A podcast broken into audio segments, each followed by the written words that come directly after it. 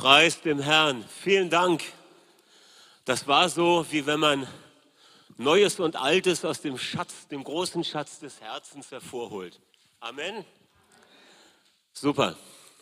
Preis dem Herrn. Das ist super schön, dass wir hier sind am Pfingstsonntag, ganz besonderer Feiertag. Und es wurde ja schon gesagt, wir feiern das Kommen des Heiligen Geistes und wir ehren ihn als den anderen Beistand, den, der gleichen Art wie Jesus. Jesus sagte zu seinen Jüngern, äh, Jürgen hat das zu Eingang vorgelesen, ich lasse euch nicht als Waisenkinder zurück. Wenn damals ein Rabbi starb oder ein, ein Philosophenlehrer, dann wurden seine Schüler als Weisen bezeichnet. Und Jesus sagt, wenn ich weggehe, dann seid ihr keine Weisen, denn ein anderer der gleichen Art wie ich, er kommt. Und es ist gut, dass er kommt, weil er nämlich überall zugleich sein kann und weil er euch an alles erinnert, was ich euch gesagt habe und euch in alle göttliche Wirklichkeit und Realität der Herrlichkeit hineinführt. Der Heilige Geist ist da. Er gießt die Liebe des Vaters in unsere Herzen. Er verherrlicht Jesus und malt ihn uns vor Augen. Danke, Geist Gottes, für deinen Dienst. Halleluja. Wisst ihr, das Pfingstgeschehen betrachten und sehen, was es für uns bedeuten kann, das wollen wir heute Morgen tun. Und dabei wollen wir so einen besonderen Blick mal auf das richten, was denn dem Pfingstwunder vorausgegangen ist, einerseits, und andererseits, was ist danach geblieben? Was ist nach dem Pfingstwunder geblieben als Auswirkung und als Resultat? Das heißt, wir schauen mal in Apostelgeschichte 2 mit besonderem Schwerpunkt auf die ersten Verse und auf die letzten Verse. Und wisst ihr, das Buch der Apostelgeschichte im Neuen Testament, das ist nicht nur Geschichtsbuch. Das finde ich ganz wichtig, sondern es ist auch ein Lehrbuch. Es ist nämlich ein Handbuch für Gemeindeaufbau in stürmischen Zeiten. Und wir erwarten auch heute einen Ertrag an praktischer Weisheit. Amen. Vater, wir danken dir, dass du uns auch heute lehrst, was uns nützlich ist. Amen. Amen. Apostelgeschichte 2. Und als der Tag des Pfingstfestes erfüllt war, da waren sie alle an einem Ort beisammen. Und plötzlich geschah aus dem Himmel ein Brausen, als führe ein gewaltiger Wind daher und erfüllte das ganze Haus, wo sie saßen. Und es erschienen ihnen zerteilte Zungen wie von Feuer, und sie setzten sich auf jeden einzelnen von ihnen.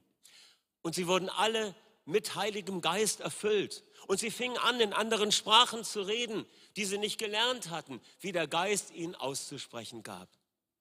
Als aber dieses Brausen entstand, da kam die Menge der Festbesucher, die zum Shavuot-Fest nach Jerusalem gekommen waren, zusammen. Und sie waren bestürzt, weil jeder Einzelne sie in seiner eigenen Mundart reden hörte. Sie wunderten sich und sagten, sind nicht all diese, die da reden, aus Galiläa? Und wieso hören wir sie in unserer eigenen Sprache und Mundart reden von den großen Taten Gottes? Und so waren sie entsetzt, sie waren total verwundert und äh, schockiert. Sie waren in Verlegenheit und sagten einer zum anderen, was mag dies wohl sein? Andere aber spotteten, sie sind voll süßen Weins. Das heißt so viel wie, die haben zu viel getrunken. wir sehen ja etwas Interessantes. Der erste Punkt, der mir aufgefallen ist, das hat zu tun mit göttlichen Zeitspannen und göttlichen Zeitpunkten. Und, und das berührt das Thema der Feste des Herrn. Ja, äh, als der Tag des Pfingstfestes erfüllt war, heißt es hier. Und das bedeutet, 50 Tage sind vergangen, nämlich vom Fest der Erstlingsfrüchte, zweiter Tag des Passafestes, bis hin zum Shavuot-Fest, dem Fest des Einbringens der Weizenernte. Bei den Erstlingsfrüchten wird die Gerste eingebracht, beim Shavuot-Fest die Weizenernte und dazwischen liegen diese 50 Tage. Und indem der 50. Tag erreicht ist, ist das Pfingstfest erfüllt. 50 Tage sind rum. Ein Erntefest, weil die Erstlingsgaben dargebracht werden dort in Jerusalem. Eins der drei großen Wallfahrtsfeste. Die drei großen Wallfahrtsfeste, die dem Volk verordnet waren, wo sie nach Jerusalem hinaufziehen sollten, das waren Pessach, Shavuot und Sukkot, das Laubhüttenfest im Herbst. Und ich denke, dieses zweite Shavuot-Fest, das lag natürlich jahreszeitlich in einer Saison, wo das Reisen angenehm war. Deshalb liegt zu vermuten, dass in der Zeit auch sehr, sehr viele Menschen nach Jerusalem gekommen sind. Vielleicht ein bisschen mehr als bei den anderen Festen, weiß man aber auch nicht ganz so genau. Es wird ja die Bevölkerung, die Einwohnerzahl von Jerusalem damals geschätzt zwischen 25 bis 30.000. Und jetzt kamen noch 100 bis 200.000 Festbesucher dazu. Ja, das ist ungefähr so, wie wenn in einem kleinen Dorf die Touristenschwemme hereinbricht. Und die Leute, die zu den Festen kamen, das waren jüdische Menschen aus der Diaspora. Nicht nur aus dem Land Israel selbst, sondern auch aus den umliegenden Nationen, in denen sie lebten. Und da hören sie auf einmal Menschen aus Galiläa in ihrer Sprache reden. Aber da kommen wir gleich nochmal drauf zurück, auf diese Manifestation der Gegenwart Gottes. Nochmal zu diesen Zeiten. Es gibt Fristen, es gibt Zeitspannen und in diesen Zeitspannen gibt es Zeitpunkte. Und das hat zu tun mit diesem göttlichen plötzlich, denn es heißt hier, als, das, als der Tag des Pfingsten erfüllt war, als die 50 Tage rum waren, da geschah es plötzlich. Ja, eine Frist ist ja immer etwas, äh, es ist ja immer ein Zeitraum, während dem oder nachdem etwas Spezielles zu geschehen hat. Und hier ist diese Frist, 50 Tage, diese Zeitspanne rum. Und dann, was geschieht, was erwartet wurde, kommt dann immer plötzlich. Das ist so interessant. Es liegt was in der Luft. Ja, die Geburt liegt in der Luft. Neun Monate sind rum. Es ist jetzt die Zeit. Die Spanne ist vorbei. Aber wo ist der Zeitpunkt? Und dann plötzlich setzen die Wehen ein. Plötzlich geschah das Brausen vom Himmel und es erfüllt sich etwas, was Jesus angekündigt hat. Die Weisung Jesu war ja, wartet in Jerusalem bis 50 Tage rum waren. Nein, er sagte, bis ihr angetan und überkleidet werdet mit Kraft aus der Höhe. Und das geschah nun einmal am 50. Tag. Okay? Der Zeitpunkt ist verbunden mit dem göttlichen plötzlich. Es gibt immer Zeitspannen und dann geschieht das plötzliche Handeln Gottes. Es ist immer mit einem Überraschungsmoment verbunden gibt so viele Beispiele aus der Geschichte, auch aus der Geschichte unseres Landes. Ja, es hat sich was vorbereitet damals im Hinblick auf die Wiedervereinigung. Es gab viel Gebet, es gab viel prophetisches Reden. Und als es passierte, war es total plötzlich. Und wir, viele von uns waren wie neben der Kappe. Ja, uns die Augen gerieben und nicht verstanden, was da passiert. Und so ist es oft. Und so war es auch hier. Es gibt zwei verschiedene Worte im Neuen Testament für Zeit. Das eine ist Kronos. Und das beschreibt den Fluss der Zeit. Die, wir reden von der Chronologie, einer Reihe von Ereignissen. Wir haben eine Chronik, da wird alles aufgeschrieben. Ja? Äh, der, das Chronometer, andere Bezeichnung für die Uhr. Das ist der Zeitfluss, unbestimmte Zeit. Sie ist aber auch exakt, sie ist messbar und sie ist vergänglich, sie ist im Fluss. Und dann gibt es ein anderes, und das beschreibt, dieses Kronos beschreibt die Quantität der Zeit. Ja? Die Zeit, die fließt. Und dann gibt es ein zweites Wort, das ist Kairos. Habt ihr vielleicht auch schon mal gehört? Das ist ein Kairos-Moment in der Weltgeschichte. Das heißt, der Kairos ist ein bestimmter Zeitpunkt. Und es ist eine besondere Zeit, eine punktuelle Zeit. Es ist ein ganz spezieller Moment. Und das beschreibt die Qualität der Zeit. Als die Zeit erfüllt war, da sandte Gott seinen Sohn. Als der Tag des Pfingstfestes erfüllt war, da geschah plötzlich das Brausen vom Himmel.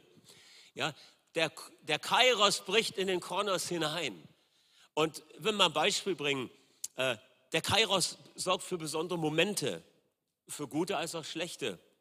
Äh, wenn du dich verliebst, paff, ja, das ist ein Kairos-Moment in deiner Lebensgeschichte. Ja, ich will jetzt nicht die griechischen Vorstellungen da zitieren mit dem Pfeil, den irgendein so äh, Liebesgott abschießt. Das beschreibt aber diesen Moment. Es gibt einen Moment. Bei mir war es damals so, ich kannte Hannelore schon eine ganze Zeit und habe sie aber nicht richtig wahrgenommen. Und dann war auf einmal ein Moment, das war der Kairos, da wusste ich, sie ist es. Kennt ihr das? Der eine oder andere bestimmt. Oder du gewinnst überraschend, es fiel mir einfach in den Schoß. Kairos-Moment. Oder ein plötzlicher, äh, ein, ein Unfall, mit dem du nicht gerechnet hast. Dann sagen wir manchmal, dieses Unglück kam ja wie aus heiterem Himmel. Ja? Auch so ein Moment, der herein bricht. Und manchmal sagen wir, das war das beste Treffen seit langem.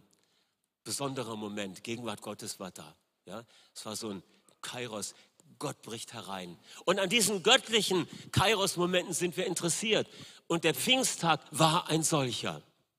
Und wann immer Pfingsten sich ereignet, neu im Vollzug, nicht das Pfingstereignis damals wird nicht wiederholt, aber die Erfahrung, wenn es geschieht, dass Gottes Geist ausgegossen wird, wie wir das ja immer nennen, dann ist das so ein Moment, wo die Herrlichkeit Gottes Raum findet, hier in Raum und Zeit.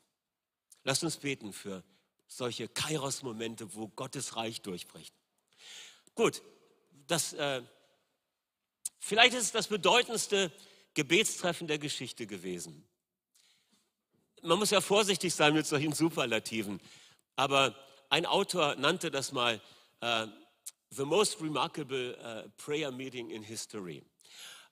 Das bedeutendste Gebetstreffen der Geschichte.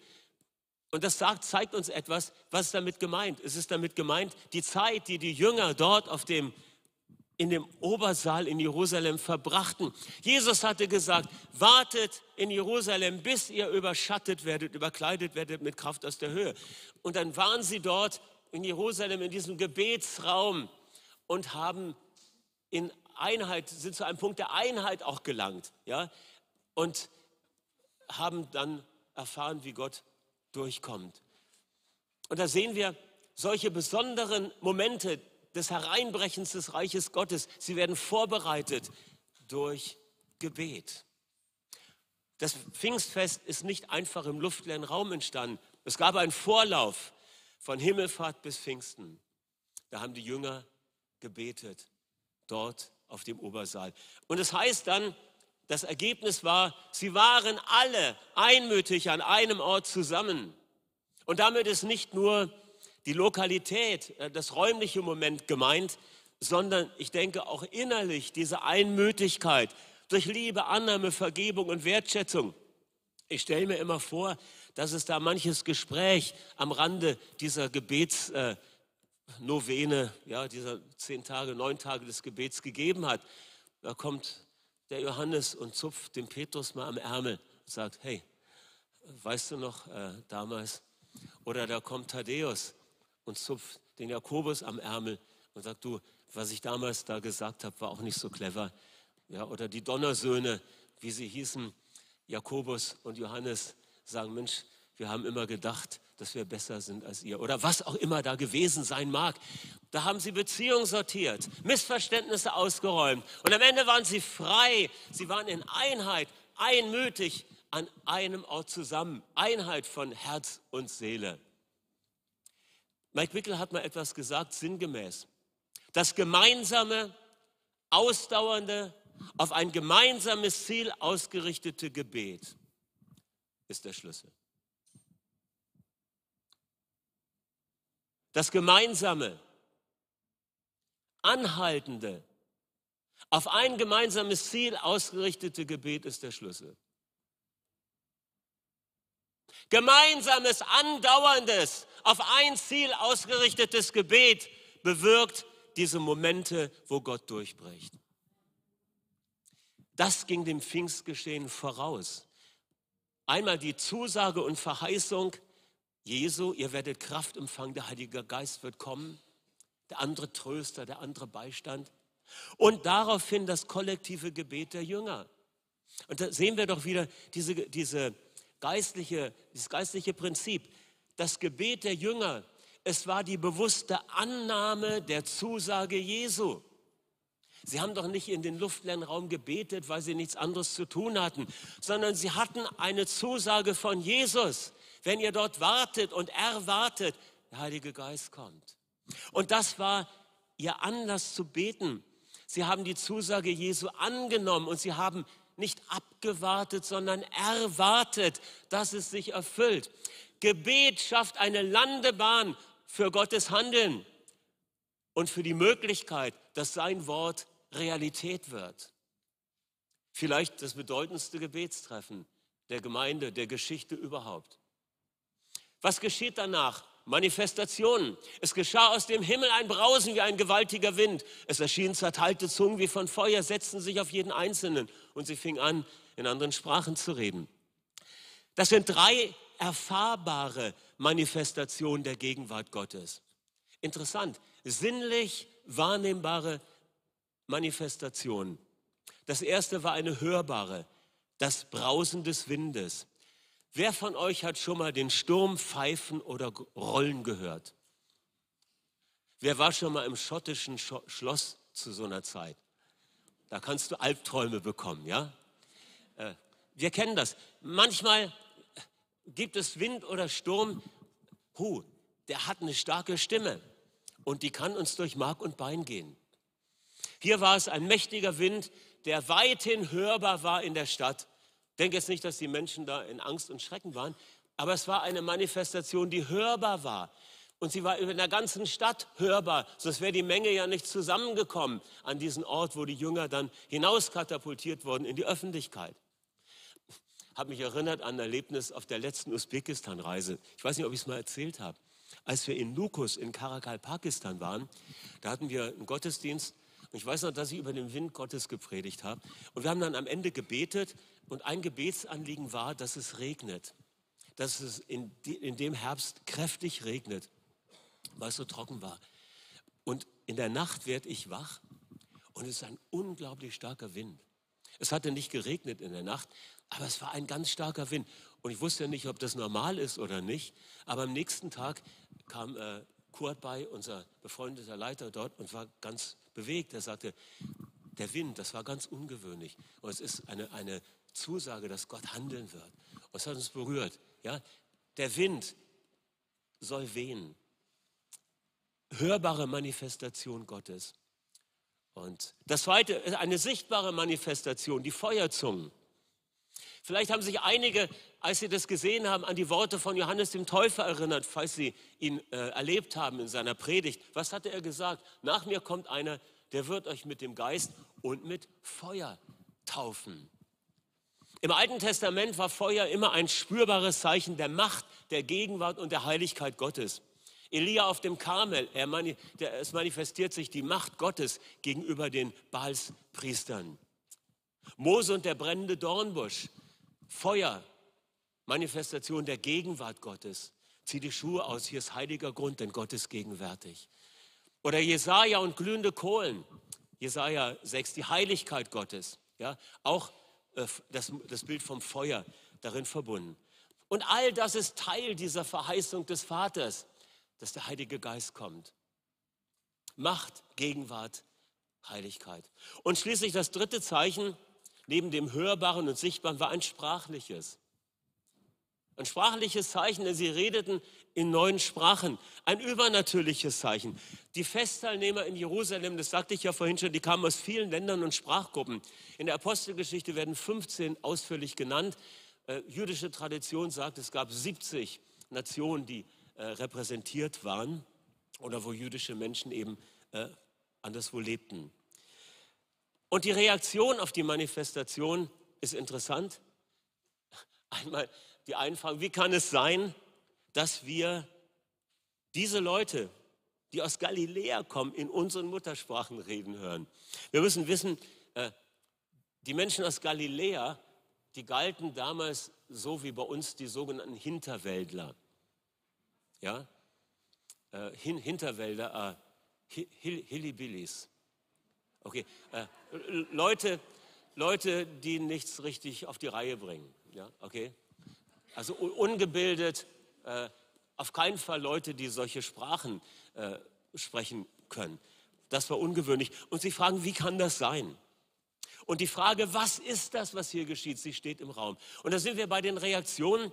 Es ist eine Spanne hier an Reaktionen. Und zwar von der Frage, was mag das sein? Das ist ein ehrliches Interesse, bis hin zu der Haltung, die sind ja betrunken voll süßen Weins. Das ist Abwertung und Besserwisserei. Die Frage ist, welche Haltung ist richtig? Das Nachfragen und das Interesse oder, naja, ich war schon da, ich habe es auch gelesen, ich brauche es nicht mehr. Das ist äh, Abwertung und Besserwisserei. Übrigens, wenn du mal irgendwo warst und wenn du irgendwas gelesen hast und wenn du auch irgendwen kennst, der bestimmte Dinge mit Gott erlebt hat, dann nützt es dir nichts, wenn es nicht auch in deinem Leben Frucht trägt. Das Sprachenwunder ist sehr bedeutungsvoll, auch unter einer missionsgeschichtlichen Perspektive.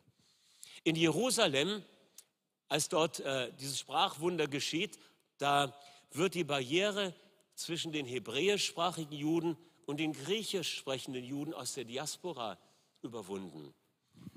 Ja, weil es waren ja nicht nur die Juden aus Judäa und Galiläa und äh, Samarien präsent, sondern auch die Juden aus den anderen Nationen drumherum. Und auch sie werden mit einbezogen, weil diese hebräisch sprechenden Galiläer ihre Mundart kennen und darin reden. Gott äh, erweitert hier den Radius. Dann gehen wir in Kapitel 8 nach Samarien. Hier wird äh, auch eine Gruppe erfüllt nach der Evangelisation des Philippus. Auch sie empfangen die Fülle des Heiligen Geistes, wie die Jünger zu Pfingsten. Sie reden in anderen Sprachen. Das wird nicht explizit gesagt, aber implizit ist es drin. Müssen wir jetzt nicht vertiefen.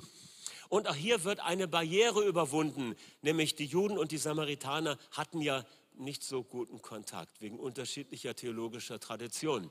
Und das wird überwunden, auch durch den Heiligen Geist. Der Heilige Geist kennt keine Mauern und keine Grenzen. Und er ist es auch, der durch die Ausgießung des Heiligen Geistes unter allen Christen gleich welcher Benennung eine geistgewirkte Ökumene geschaffen hat. Halleluja. Ja? Wenn die Flut steigt, dann schwimmen nachher alle Enten auf einem hohen Level und die vorherigen Zäune, die unten waren, die sind nicht mehr da. Wenn die Flut steigt, wenn der Pegel, der Level des Heiligen Geistes steigt, dann sind die Zäune, die vorher da waren, nicht mehr relevant, weil wir weit darüber schwimmen wenn ihr versteht, was ich meine. Und dann kommen wir nach Caesarea, auch wieder so ein Meilenstein in der Missionsgeschichte. Hier wird die Barriere zwischen Juden und Nichtjuden überwunden. Cornelius, ein römischer Hauptmann, der gottesfürchtig ist. Petrus kommt dorthin, er spricht Worte, durch die sie gerettet werden. Und während er predigt, das Evangelium verkündigt, fällt der Heilige Geist auf die versammelte Mannschaft und alle sind ganz verwundert und entsetzt. Das ist ja wie bei uns zu Pfingsten. Sie beten in anderen Sprachen und reden prophetisch. Hier geht der Heilige Geist über das jüdische äh, Umfeld hinaus, hin zu den nichtjüdischen Völkern. Was mag das sein? Das war die Frage. Sie sind voll süßen Weins. Diese Option streichen wir, weil wir wissen es tatsächlich besser. Und Petrus sagt auch als erstes, Leute, schaltet mal eure, euren Verstand ein. Es ist 9 Uhr morgens. Da ist keiner betrunken. Es ist doch erst die dritte Stunde nach dieser Zeitrechnung damals 9 Uhr morgens. Ja, da ist keiner betrunken.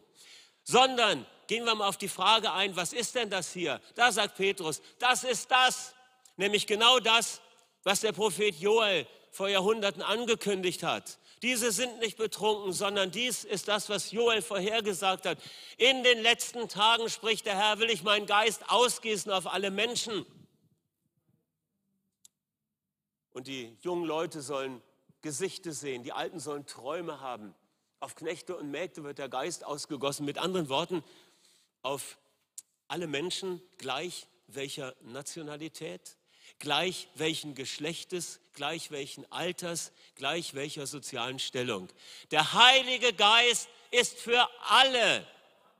Pfingsten ist ein Fest für alle, so wie alle Feste Gottes für alle sind, weil Jesus ist der Mann für alle. Halleluja. Und jeder, der da will, soll kommen und empfangen. Und das Sprachenreden und die Manifestation oder die Gaben des Geistes haben nie aufgehört.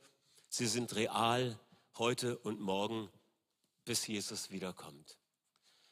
Die Reaktion. Und Petrus gibt jetzt in seiner gesalbten Predigt eine Antwort auf diese Frage. Äh, es wird geschehen in den letzten Tagen, hat Joel gesagt.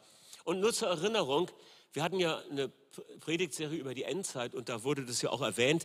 Die letzten Tage sind ein Begriff, der eine sehr weite Zeitspanne umfasst, nämlich vom ersten Kommen Jesu bis zu seiner Wiederkunft. Heute sind wir dann logischerweise dem Ende der letzten Tage etwas näher gekommen als damals, als Petrus gepredigt hat. Die Merkmale dieser Zeit der letzten Tage sind Ausgießung des Heiligen Geistes in der Fülle, prophetisches Reden als ein Reden vom Herzen Gottes her, Träume und Visionen, Zeichen und Wunder und natürlich Errettung aus Glauben und Vertrauen. Und Petrus in seiner Pfingstpredigt, die ich jetzt nicht äh, vorlese, Er geht zum Kern, zum Herz des Evangeliums. Er verkündigt, wer Jesus ist und was Jesus getan hat. Er spricht über den, das Leben Jesu, über seinen irdischen Dienst. Er spricht über seine Kreuzigung. Er erwähnt die Auferstehung aus den Toten, seine Erhöhung zur Rechten Gottes. Das ganze Programm.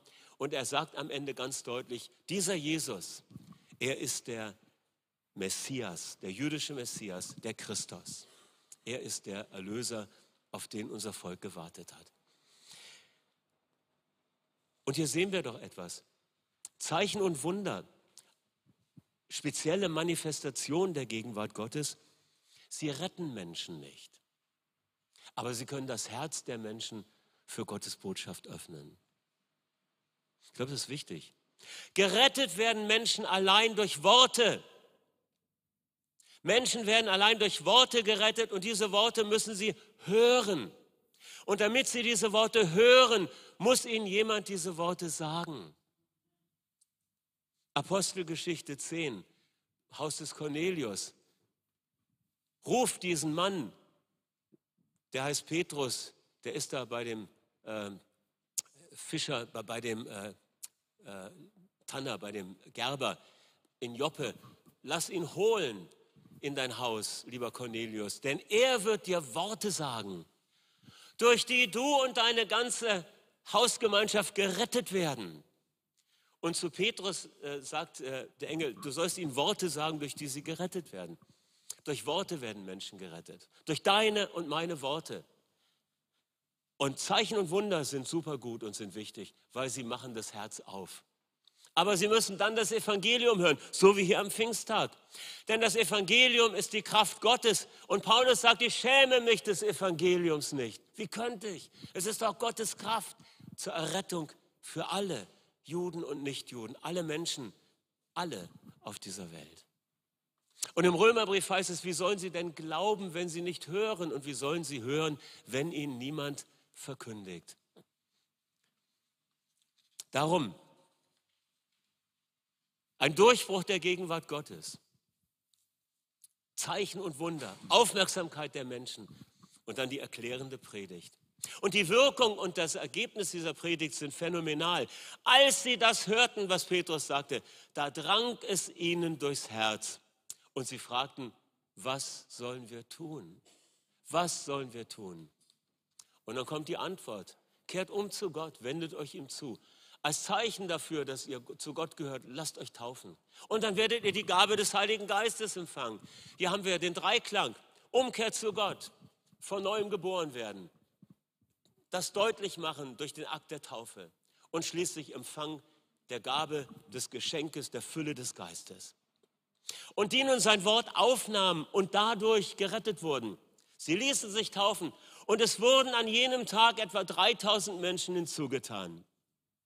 Noch einmal, die Machterweise des Heiligen Geistes sind nicht um ihrer Selbstwillen gegeben. Ja, der Zweck von Pfingsten, er ist Kraft zum Weitersagen, Kraft zum Zeugnis in, des Glaubens in Wort, Werk und Wunder.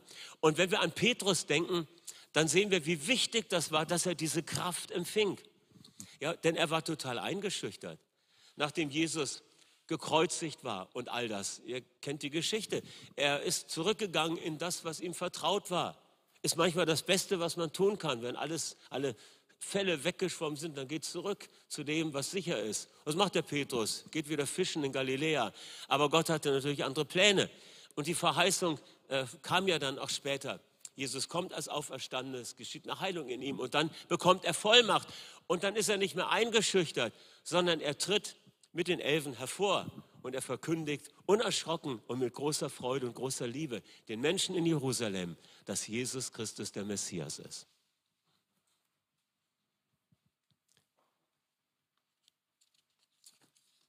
Gut. Was da passiert ist am Shavuot-Fest, an dem Erntefest, ist eine Ernte. 3000 Menschen circa kommen zum Glauben. Es ist Shavuot-Fest, es ist Erntefest. Und hier wird eine geistliche Ernte eingebracht. Das Ergebnis von Pfingsten war große Frucht. Die Vorbereitung von Pfingsten war das Annehmen der Verheißung Gottes und das gemeinsame, andauernde, auf ein Ziel ausgerichtete Gebet der Gemeinde. Und dann kommt das Ereignis und dann kommt die Macht Gottes und die erklärende Botschaft. Und dann kommen die Folgen und die finde ich auch so wunderbar. Denn das Ergebnis von Pfingsten ist quantitatives und qualitatives Wachstum. Halleluja. Zwei Dinge, die wir nie gegeneinander ausspielen dürfen. Manchmal passiert das vielleicht aus Versehen, machen wir aber nicht. Es heißt hier, und es wurden an jenem Tag 3000 Menschen hinzugetan. Das ist der erste Satz. Der letzte Satz, Vers 47, der Herr aber tat täglich hinzu, die gerettet wurden. Das ist die Quantität. Es wächst von Anfang bis Ende. Es ist nicht nur ein Anfangswachstum, sondern es ist ein kontinuierliches Wachstum. An diesem Tag 3000 und dann jeden Tag neue dazu. Kontinuität. Und dazwischen wird die Qualität beschrieben. Sie verharrten aber in der Lehre der Apostel und in der Gemeinschaft, im Brechen des Brotes und in den Gebeten. Es hatten aber viele Menschen Ehrfurcht vor Gott und es geschahen viele Zeichen und Wunder durch die Hände der Apostel. Alle gläubig gewordenen waren beisammen und sie hatten alles gemeinsam. Sie verkauften die Güter und die Habe und verteilten sie an alle, je nachdem einer bedürftig war.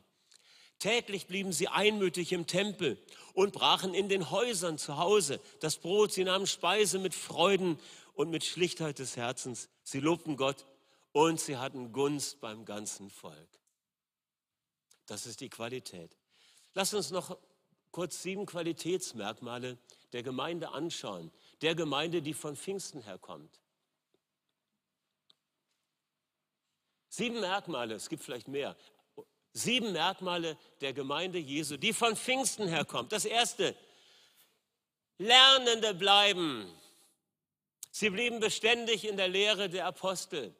Und damit ist nicht nur Dogmatik gemeint, sondern äh, praktische Alltagsanwendung von geistlichen Wahrheiten.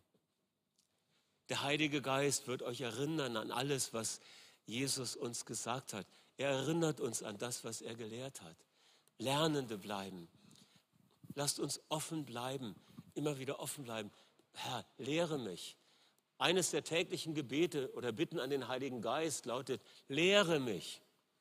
Lehre mich, das Wort Gottes zu verstehen. Lehre mich, deine Wege zu begreifen oder mich ihnen auch zu überlassen. Lerne mich Gnade äh, lehre mich Gnade zu verstehen und so weiter. Lernende bleiben. Sie blieben beständig in der Apostellehre, im Austausch über geistliche Grundwahrheiten auch. Vielleicht ist das ein Punkt, der ganz wichtig ist. Manchmal sagst du, das kenne ich doch alles schon. DNS-Kurs für Einsteiger habe ich auch schon gemacht. Äh, du, vielleicht ist es wichtig, das nochmal zu machen. Ich habe mir zur Angewohnheit gemacht vor vielen Jahren, dass wenn immer ich irgendwo so einen Glaubensgrundkurs sehe, dann gucke ich mir den auch an. Kann ich was lernen? Kann ich gebrauchen als Steinbruch? Tut mir gut, auch nochmal aus anderer Perspektive zu hören, wie andere das erklären, obwohl ich selber schon x-mal drüber gesprochen habe. Lernende bleiben, ja, immer das Ohr an der Brust Jesu haben, im Bild gesprochen. Das zweite, in lebendiger Gemeinschaft leben. Das betrifft die Beziehungsebene, die ja nicht nur äh, vertikal ist, sondern auch horizontal. Ja, beziehungsstarke Gemeinde, gemeinsames Essen, Versorgung durch das Teilen von Ressourcen, das wird hier ausdrücklich genannt. Ja, sie brachen das Brot in den Häusern, das heißt, sie hatten gemeinsame Mahlzeiten und Abendmahlsfeier dabei und sie äh, halfen denen, die bedürftig waren, aus mit den Ressourcen. Eine äh, beziehungsstarke Gemeinde. Freude des freiwilligen Gebens wird dort erlebt. Was kann ich für dir Gutes tun? Das dritte, Anbeter Gottes. Anbetung ist ja ein starker zusammenführender Faktor und ein starkes Bekenntnis für die sichtbare und unsichtbare Welt. Vor ein paar Wochen gab es eine spontane Initiative, Freitagabend, Worship-Abend, Anbetung Gottes. Ich war nicht die ganze Zeit da, aber ich habe am Anfang und am Ende mal reinschauen können. Ich habe die Gegenwart Gottes gespürt und von denen, die da waren, weiß ich, wie gut es war. Und es hat etwas angezündet, neu angezündet. Oder wenn wir Gebetsabende haben und einfach, äh, wir haben jetzt zweimal beim Gebet am Monatsanfang die Gebetsliste weggelassen und einfach Zeit genommen, äh, in der freien Anbetung zu sein. Und es war richtig gut. Ja? Gemeinsam Gott anbeten. Es ist auch ein Bekenntnis für die sichtbare und unsichtbare Welt. Ihr Lieben, wenn wir Gott gemeinsam anbeten, dann haben wir auch gute Gefühle, sei dir und mir auch gegönnt. Aber lasst uns nicht vergessen, es ist ein Bekenntnis in die sichtbare und unsichtbare Welt. Es ist ein Bekenntnis, wir wissen, wen wir anbeten. Wir wissen, wen wir anbeten. Wir kennen ihn und wir wollen keinen anderen Gott. Und es ist eine Demütigung der Götzen, wenn wir Jesus anbeten. Halleluja. Das ist auch gut, ne? Es ist eine Demütigung der Götzen dieser Welt, wenn wir ihn anbeten. Und vielleicht ein weiteres Verständnis, anbeten ist ja nicht nur musikalische Anbetung. Im Judentum ist Anbetung die Beschäftigung mit dem Wort Gottes. Also das ganze Spektrum, Hingabe an Gott. Ein Herz, ein Haus des Gebetes, hier sind wir noch einmal, auch das ist etwas Persönliches, ein kollektives Gebet ist ein Kennzeichen dieser Jerusalemer Gemeinde und ich sage mal einer jeden Gemeinde, die von Pfingsten her kommt. Eigentlich ist das jede Kirche, ne? Ich denke, kommt alles von Pfingsten her. Also ist für uns, wir ergreifen es. Amen. Gott erneuert das auch immer wieder. Und eins haben wir doch festgestellt, Gebet muss immer wieder neu erfunden werden. Im persönlichen Leben und im Gemeindealltag. Es braucht immer wieder eine neue Initiative, vielleicht eine neue Form, einen neuen Ansatz. Wichtig ist, fang wieder an. Richte den Altar wieder her und lass das Feuer nicht ausgehen. Dienen in der Kraft des Geistes. Es heißt, es geschahen viele Zeichen und Wunder und die Menschen wurden von Ehrfurcht gegenüber Gott erfüllt.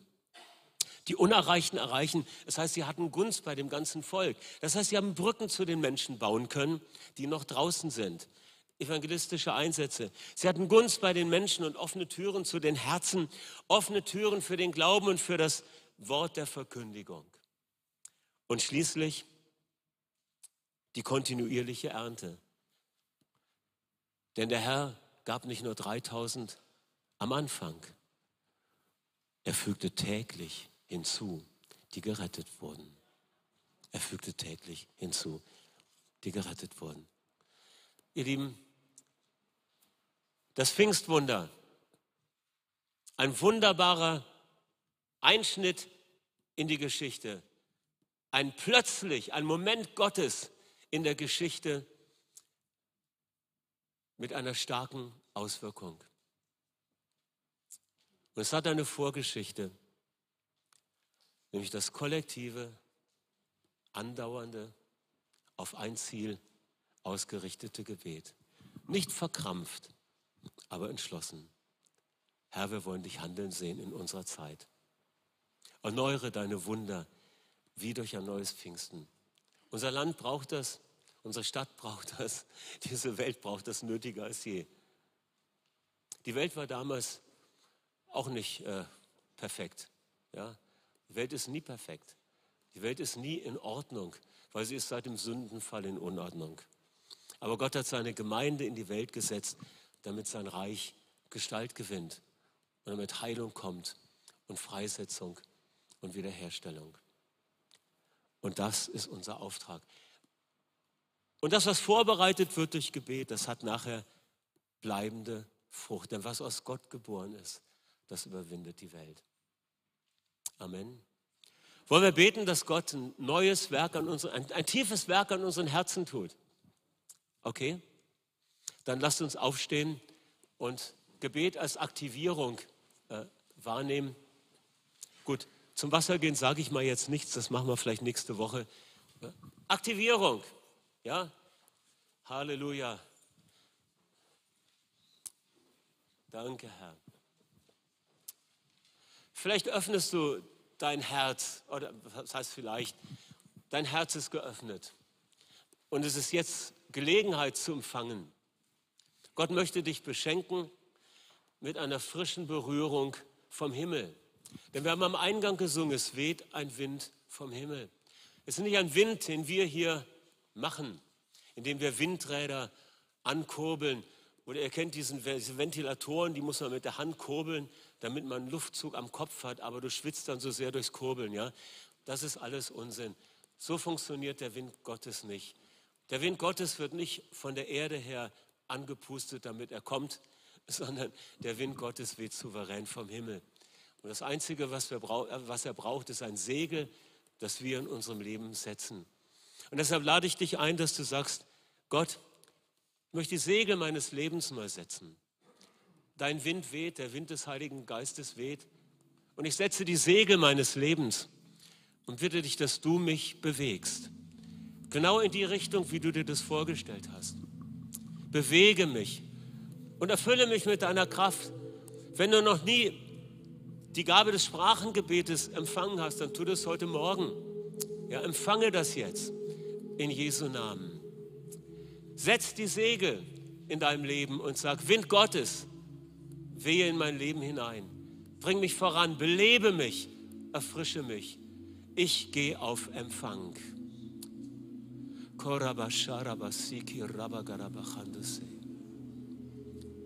Und so danken wir dir, guter Heiliger Geist, dass du hier bist in unserer Mitte.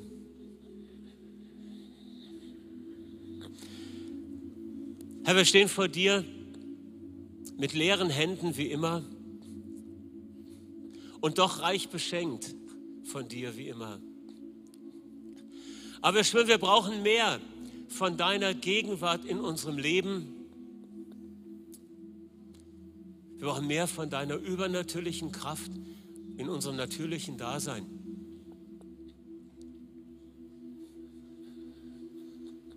Wir müssen mehr vertraut werden mit deiner übernatürlichen Präsenz.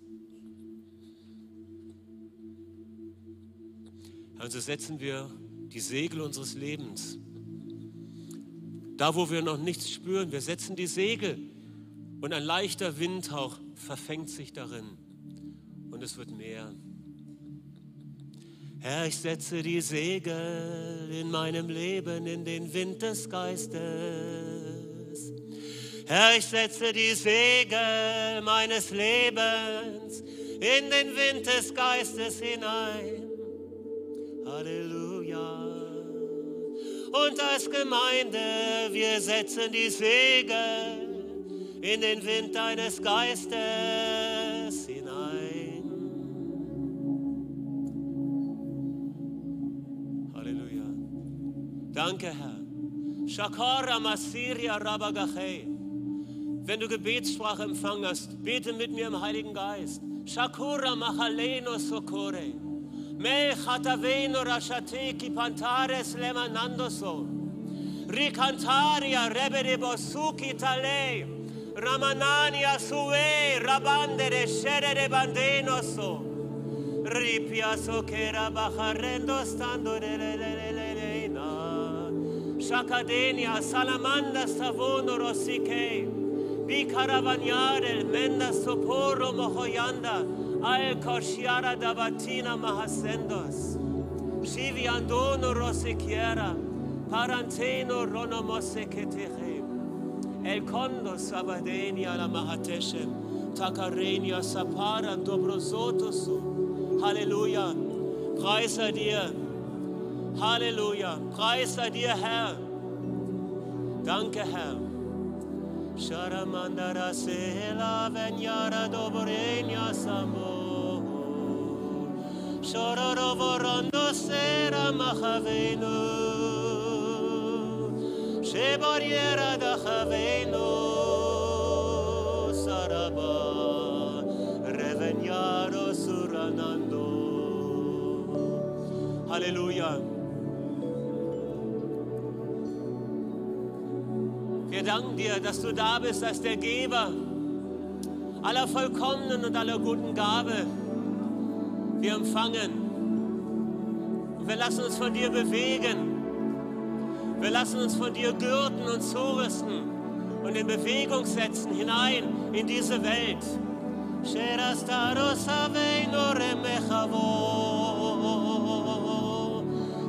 rabagnando rosera bachavenu Tamborono suriti campareje, shekarabanando sowe, lambagareja tovo, siridarambando serajavo, shekiarabajando, se vino ramondo so, carabashiera de brazando so. Hallelujah.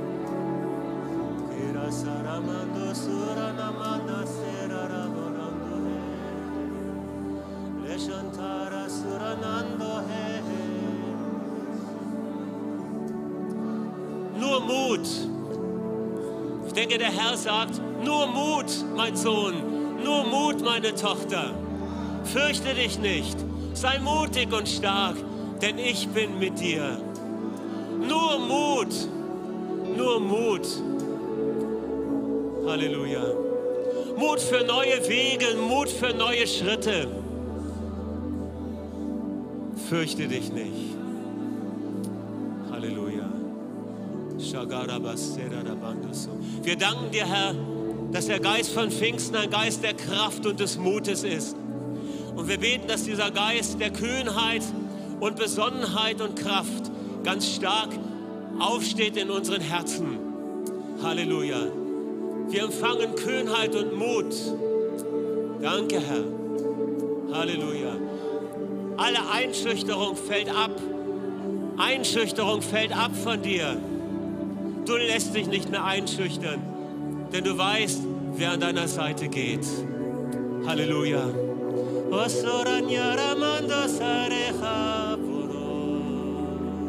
Ich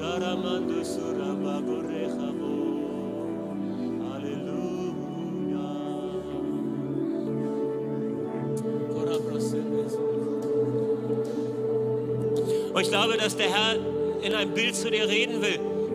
Ich sah so jemanden, der die Türschwelle seines Hauses in die Hände nimmt und damit weitergeht. Und ich glaube, dass der Herr dir sagen möchte, ich habe ein weiteres Land für dich.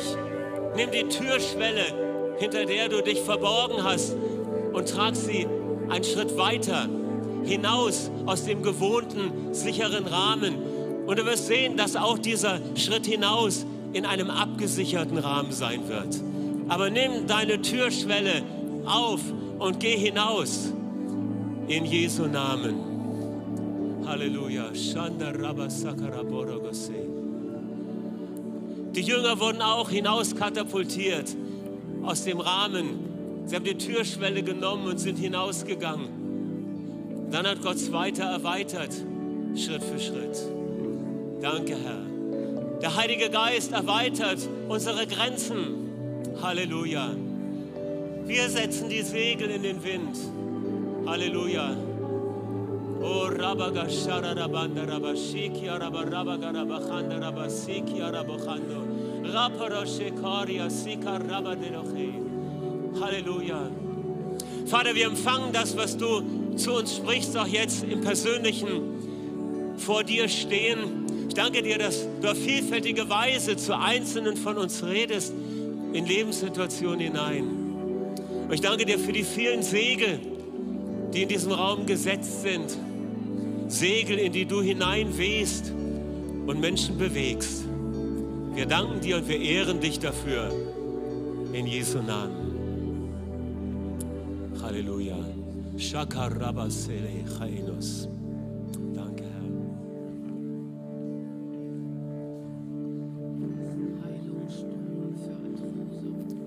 Ja, da noch ein Eindruck, da ist ein Heilungsstrom für Arthrose. Also, wenn du Arthrose hast, empfang Heilung jetzt.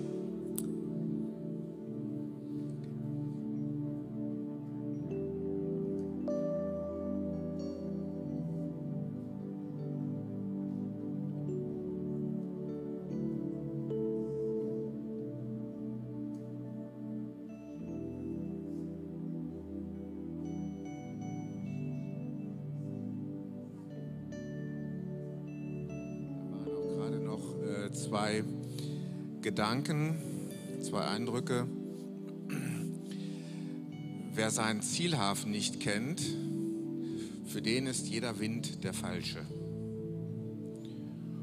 Und ein zweites Wort, du kannst den Wind nicht ändern, aber du kannst die Segel entsprechend setzen.